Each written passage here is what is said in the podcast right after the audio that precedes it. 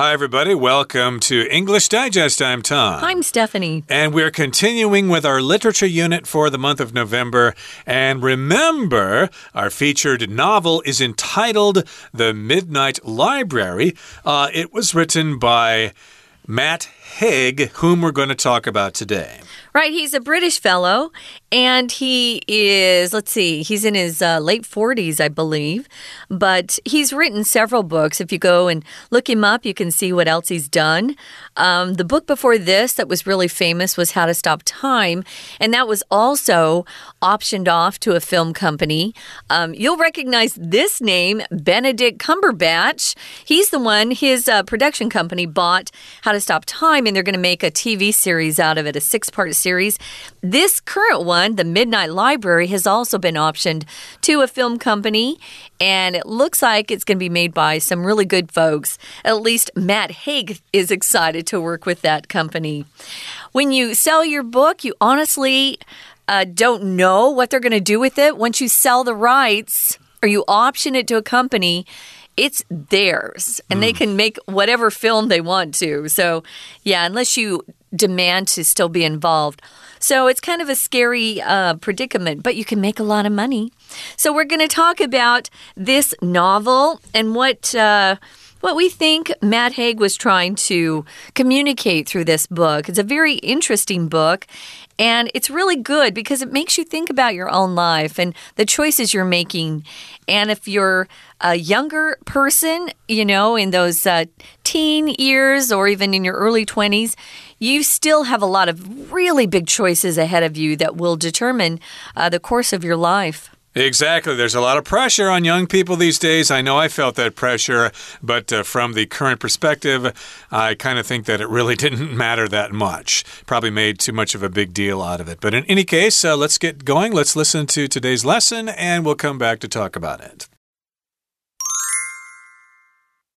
The Midnight Library, penned by Matt Haig, takes readers on a profound journey of self discovery through its protagonist, Nora Seed.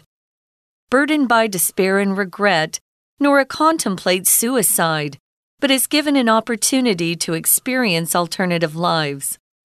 The story prompts a thought provoking question If we had the chance to live our lives again, would we be happier? While exploring these existences, Nora makes different choices, with many paths leading to successful careers. However, these paths also take her through periods of hardship, such as mental health issues and the loss of loved ones, highlighting that each life holds unique lessons. Nora's journey through these diverse lives emphasizes the importance of self worth. An instance that illustrates this theme is when Nora doesn't become a piano tutor in one life. Her student in her original life ends up as a troubled teenager. This circumstance makes her acutely aware of the significance of every seemingly minor decision and the potential influence one can have on others. The novel also delves into the idea of love as a fundamental human need. In her original life, Nora grapples with feelings of isolation, convinced that she is unloved. However, in what she perceives to be her most satisfying existence, she is cherished by her husband, daughter, brother, and best friend. The sense of belonging that arises from the love she experiences sparks in her the desire to continue living. After exploring various lives, Nora's concluding sentiment captures the essence of the novel's theme. We don't have to do everything in order to be everything. Because we are already infinite. While we are alive, we always contain a future of multifarious possibilities. Welcome back, everybody. Let's continue to talk about our lesson today. The Midnight Library, again, is our featured novel and it was penned or written by Matt Haig. And this book takes readers on a profound journey of self discovery through its protagonist, Nora Seed. Uh, something's profound when it's deep and has a lot of meaning, and it's a journey of self discovery, trying to learn about yourself. Mm -hmm. And the protagonist in this book is Nora Seed.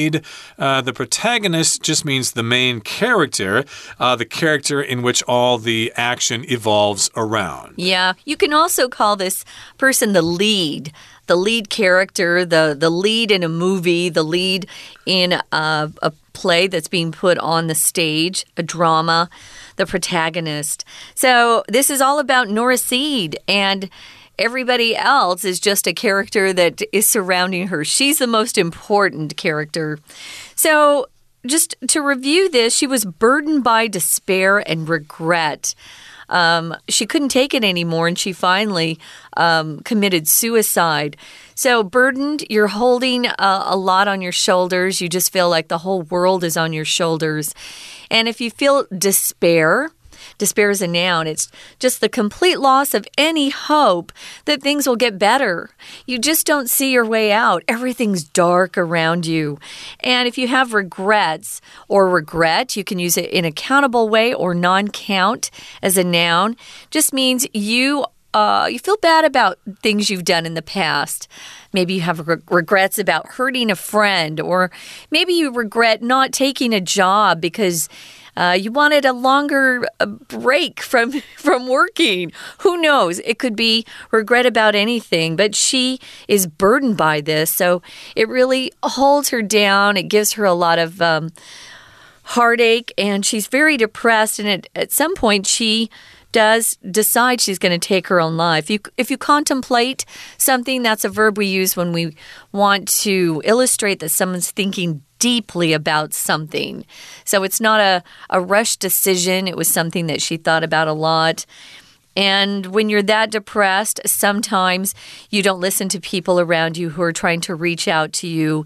And sadly, uh, we're seeing uh, the rate of suicide is going up everywhere. So here, this book gives this character an opportunity to actually change that that last decision she made while she was on Earth.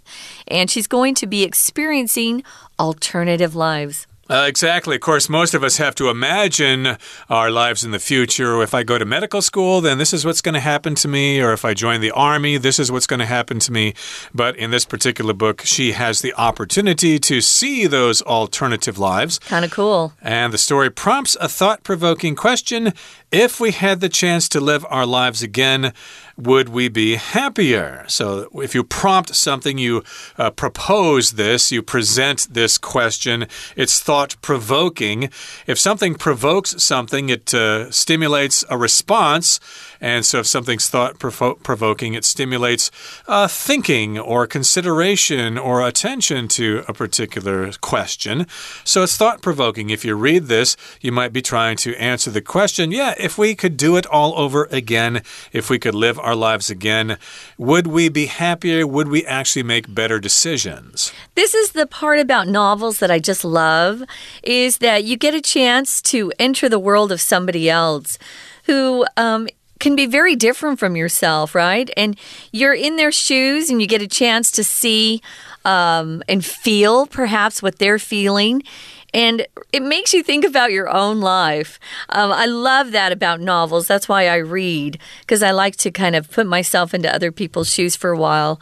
So, this book really is thought provoking because you get a chance to look at your own life and think, hey, if I had to had the chance to live my life again, would I be happier? Would I make different choices? And would those different choices lead to more happiness or maybe more misery or unhappiness? Mm, good uh, question there. I don't think I would actually. Otherwise, I wouldn't have my daughter. It would be uh, someone else. So yeah, it's hard to for me to uh, actually think I'd like to live things over again. Yeah. But indeed, this is a thought-provoking question. Yeah, would we be happier if we made different decisions? And while exploring these existences or these different lives, Nora makes different choices with many paths leading to successful careers. Yeah. So she can read those books and find out, hey, if I made that decision, then I could have a successful career. However, these paths also take her through periods of hardship, such as mental health issues and the loss of loved ones, highlighting that each life holds unique lessons. So, I guess uh, the lesson here is that uh, none of your possible lives are perfect. You gain something and then you lose something else. As she finds out that uh, these paths or these life choices involve a lot of hardship, which means difficulty, situations that are difficult to get through, especially uh, the death of family members or the loss of uh, jobs, uh, stuff like that. Sometimes we'll talk about hardship as being uh, trials that you have to go through, trials and tribulation. Uh, everyone has those. Doesn't matter if you have money or you have no money. A lot of people who have money have poor health or are in horrible family situations you don't know. So, yeah, these uh, paths also take her through periods of hardship. Oh, here's one of these examples with paths. If you say paths with a Z, it's easier to say paths also. But I think paths leading is actually easier. So just make your choice, whatever. Well, I would say just substitute the word road. Uh, these roads you take, uh, that's the same meaning. That's easier to, yeah. to and read out loud. To pronounce, yeah. yeah. Oh, some of these words. They're hard for us too. It's not just you guys. But I know it's especially hard for you because you don't have those particular sounds in Chinese. So, yeah, hardship. Hardship can be countable and uh, uncountable. It can be both. So, hardships, she's gone through a lot of hardships, or someone's gone through a lot of hardship. They're both okay. So, some of these examples here would be mental health issues. Um, the loss of loved ones. And this highlights that each life holds unique lessons we're all here. We all are going through different experiences, although some of uh, the experiences that we're going through, uh, they relate to other people around us. Um, sometimes you can have a friend who has had a similar experience. You can share in that and help um, emphasize, no, empathize with other people where you feel what they're feeling, perhaps because you've gone through it too. And I think that makes us better people, though. So each life holds unique lessons, and that's the truth. And that brings us to the midway point in our explanation for today. Let's listen now to our Chinese teacher. 听众朋友，大家好，我是安娜。我们从前天开始带大家看《午夜图书馆》这本书。如果真的可以重选人生，你会重选吗？ 如果重选学校，你会重选吗？你会更幸福吗？好，这《五月图书馆》这个书实在是太可爱、太有趣了。不过，当我们要看这本书的时候，就要看看作者啦，他大意怎么样啦，他到底有什么主题呀？主要是探讨什么？所以，像第一段一开始就一定会出现。作者是谁呢？作者就出现在第一段的第一句，Matt Haig。这个 Matt Haig 他所写的这一本书啊，接下来就帮大家复习一下大意喽。首先呢，在第一句还是有提到主角就是 Nora Seed。好，第二句开始呢，就是故事的大意。那这个我们知道，就是 Nora Seed，他就放弃了游泳啊，放弃了音乐啊。然后跟哥哥、父母亲啊，甚至连好朋友的关系都破灭了，然后他就觉得很失望啊，人生没有希望，世界没他也没关系啊，就有一些不幸的念头这样子。好，所以这就是故事的大意。在第二句这边有分词构句，因为一开始就用 PP 来开头，burdened by something。Nora contemplates suicide。我看到这个字就真的很严重。不过我们可以来还原一下，假设它不是分词构句的话，它还原应该是因为被绝望跟后悔压着，because Nora is burdened by something，这样子句子上下文才 make sense 嘛，好，才合理。好，所以如果连接词不见，动词的 be 动词就会变成 b e i n g。b e i n g 在句子简化里面常常还是会被省略啊，因为 be 动词没有意义嘛，它是一种功能性的动词，所以主词就是 Nora 还是删掉。我们再回复一下这个所谓的分词构句，P P 或者是 I N G 开头，都是因为连接词省略的关系。好，那故事呢开始就引出一个发人深省的问题了。假设真的有机会可以重新活一次，你真的会选择其他的道路吗？你真的会更快乐吗？第一段的第三句就更重要了。这个问题是有可能会发生的吗？这个前提是不可能会发生的。所以这个第三句啊，其实就叫做假设语气。各位听众朋友啊，假设语气是不是语气？假设语气其实是一种英文的动词。与事实相反的时候，必须做的变化。好，那你说假设是什么？诶，因为假设语气我们会带到一个 if 啊。如果我有机会重新再来一次，那语气是什么？语气就是这个不成立的前提，它会产生什么结果嘛？就会带到语气 wushu kumai。所以假设语气它强调的是一个英文动词跟事实不符的时候，它会做的一些变化。例如在这里。如果我们有机会再重新活一次啊，我们就没有机会重新活一次，与现在事实相反嘛。所以这个有就会用过去式来取代 have。If we had the chance to live our lives again，我们会怎样吗？啊，就没有这个机会，怎么可能还会呢？所以那个会 will we be happier 就会变成 would we，用过去式来取代现在式，因为它不可能会发生。所以假设语气再说一次哦，它其实就是动词在与事实相反的时候必须做的变化。只是我们说假设语气，假设语气，然后它就会带到各种不同的句型。好，对啊，如果真的可以重新活一次，会更快乐吗？Nora 做了不同的选择，看了不同的书，其实每一本书，每一个不同的生命都有不同的结局耶。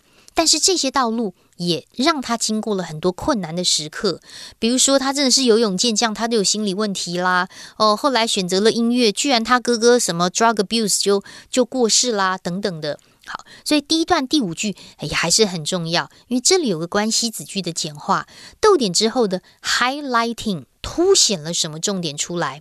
它的原句啊本来应该是 which highlights。which highlight 啊，先行词就是前面的这个所谓的 hardship，呃，mental health issue, loss of loved ones，它是一个关系子句的简化。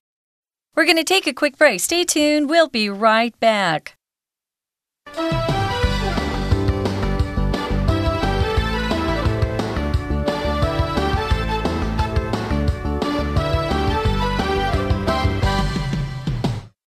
Welcome back, everybody. Let's continue with our lesson. Again, we're talking about the Midnight Library.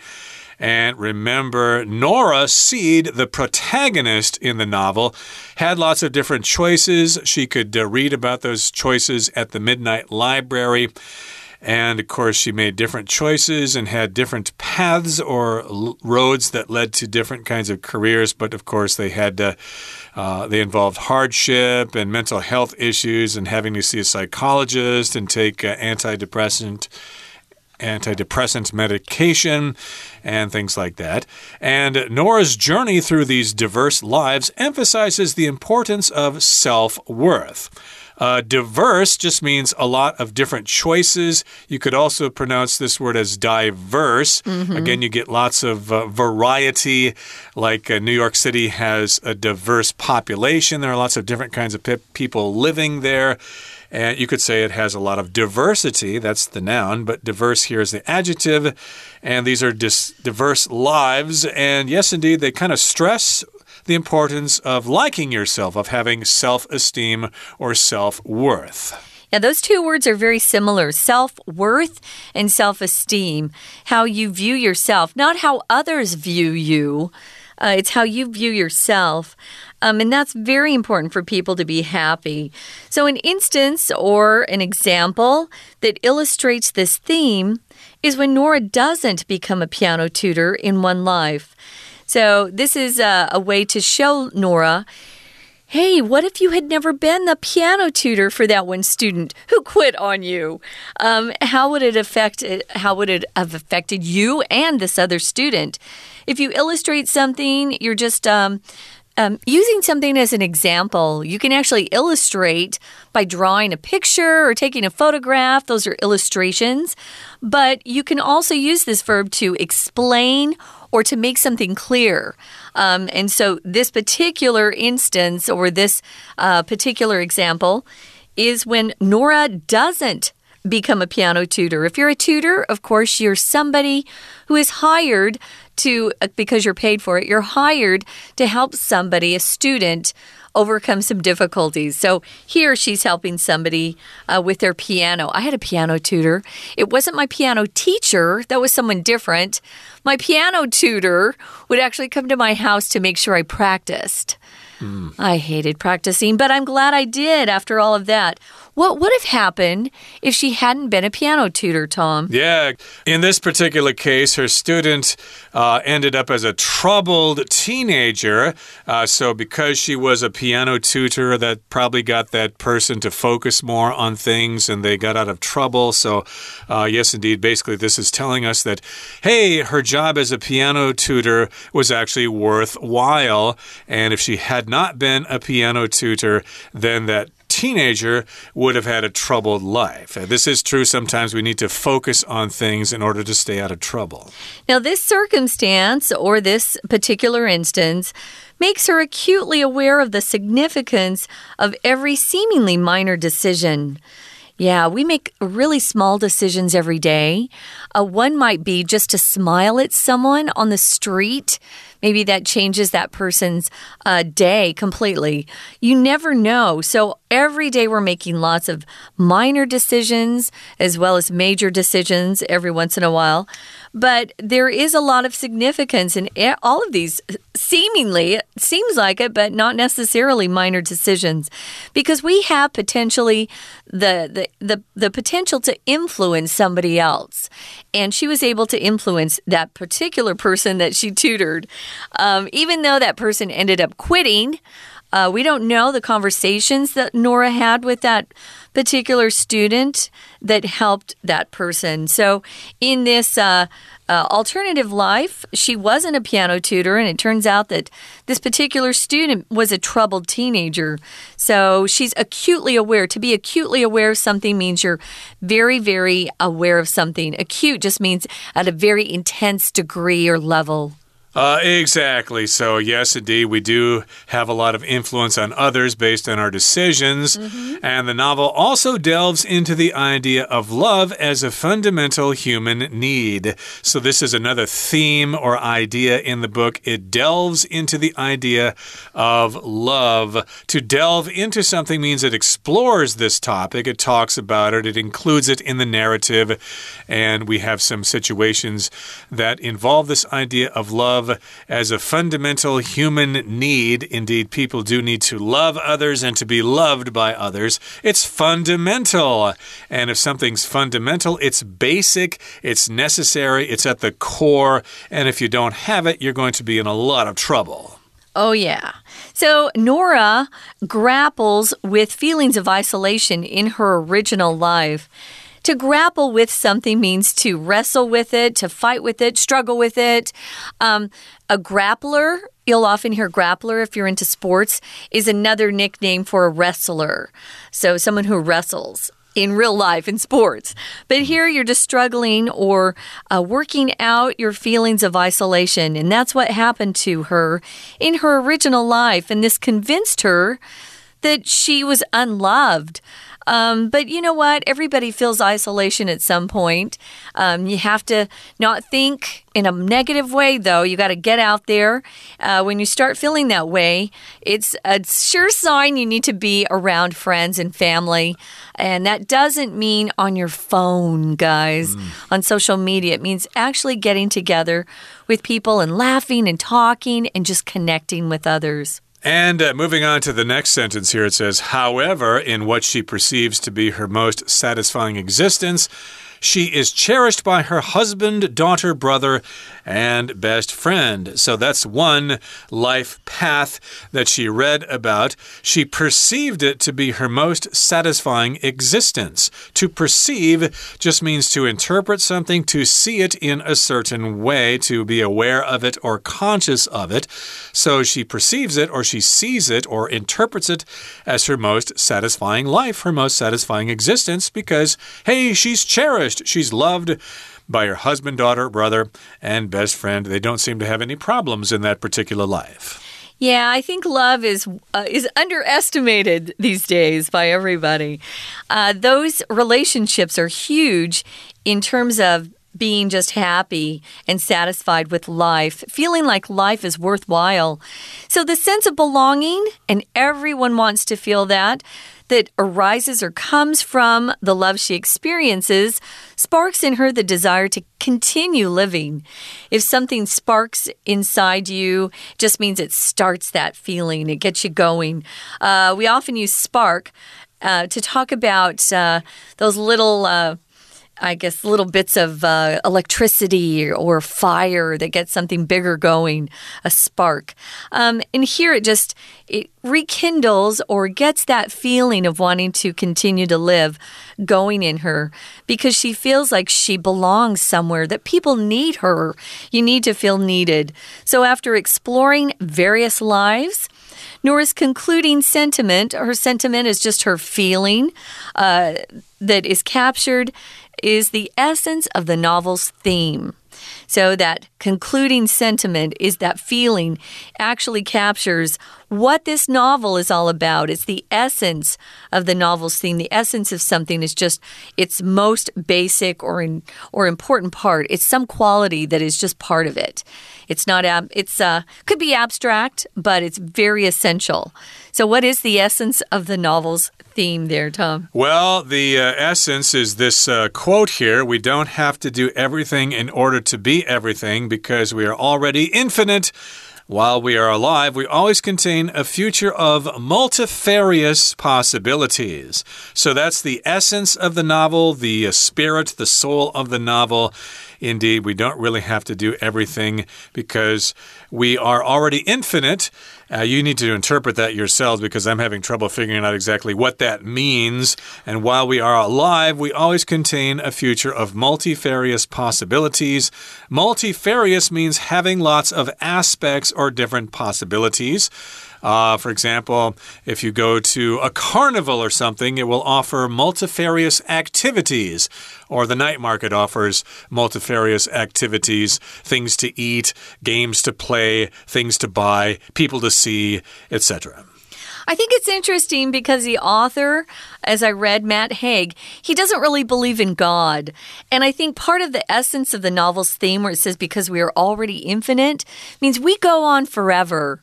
So, yeah, if we really do go on forever, is, is something I believe then we have lots of chances to experience even more than we're experiencing in this life here on earth.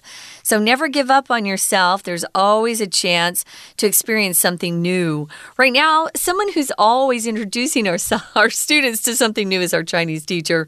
Let's listen one more time. 所以，我们接下来就要谈谈故事到底有什么样的 theme， 它的主题是什么？第一个主题当然就是一个 self worth，自我价值。因为不管是做什么样的一个选择，什么样的人生，其实我们对别人都是会很有价值的。好，它出现在第二段第一句最后面的 self worth。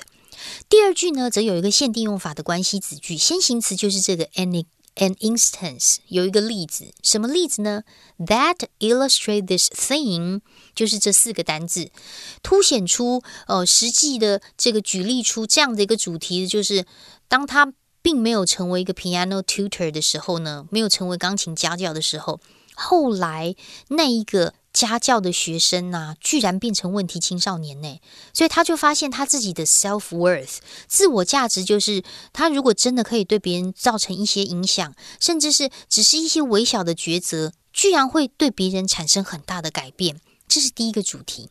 第二个主题出现在第三段。就是有关于爱这件事情。爱就是人类的基本的需求，就是这个概念。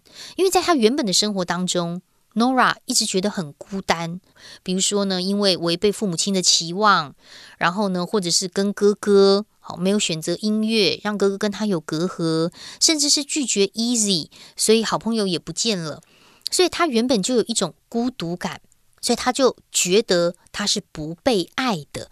在第三段第二句这个地方，我们先把句子还原。在第二个逗点之后，本来有 and is convinced，它其实也可以成为一个所谓的连接词省略的分词构句，因为主词是 Nora，动词有两个，第一个是 grapples with feelings of isolation，就是 grapples 这个动词。第二个动词人。Be convinced that 就是深深相信一件事，所以 and 跟 be 动词都删掉嘛，他就觉得他是一个不被爱的人，他觉得很孤单的。可是这个人一定要爱人，然后被爱啊，所以接下来在第三句，她觉得一个最满意的人生就是受到丈夫、儿女、跟哥哥还有好朋友 Jane。的 cherish 这种 sense of belonging，其实才是她想要活下去最后的一种渴望。所以在第三段第四句这个地方很重要，因为它有一个限定用法的关系子句哦。先行词就是主词的 the sense of belonging，而关系子句后面从 that 一直到 experiences 的这个地方，所以他体验到这种爱产生的归属感，才引起了他想要活下去的渴望。所以其实这本书是蛮有深度的，因为像 Nora，我们会投射自己。如果我是 Nora，我过这种生活我会怎么样？我过那种生活我会怎么样？但是这个文章在最后面啊，告诉我们，其实小说最重要的一个主题就是，我们真的不需要做任何事情才能拥有一切，因为当我们活着的时候，我们就可以想清楚。我们的选择可能会有什么样的后果？所以这本书我觉得还蛮值得看的，希望大家也会喜欢。我是安娜，我们下次见。That's all for today. Thanks for joining us. And if you choose to read this novel, have a good time and hopefully it will help you with your reading comprehension. From all of us here at English Digest, I'm Tom. I'm Stephanie. Goodbye. Bye.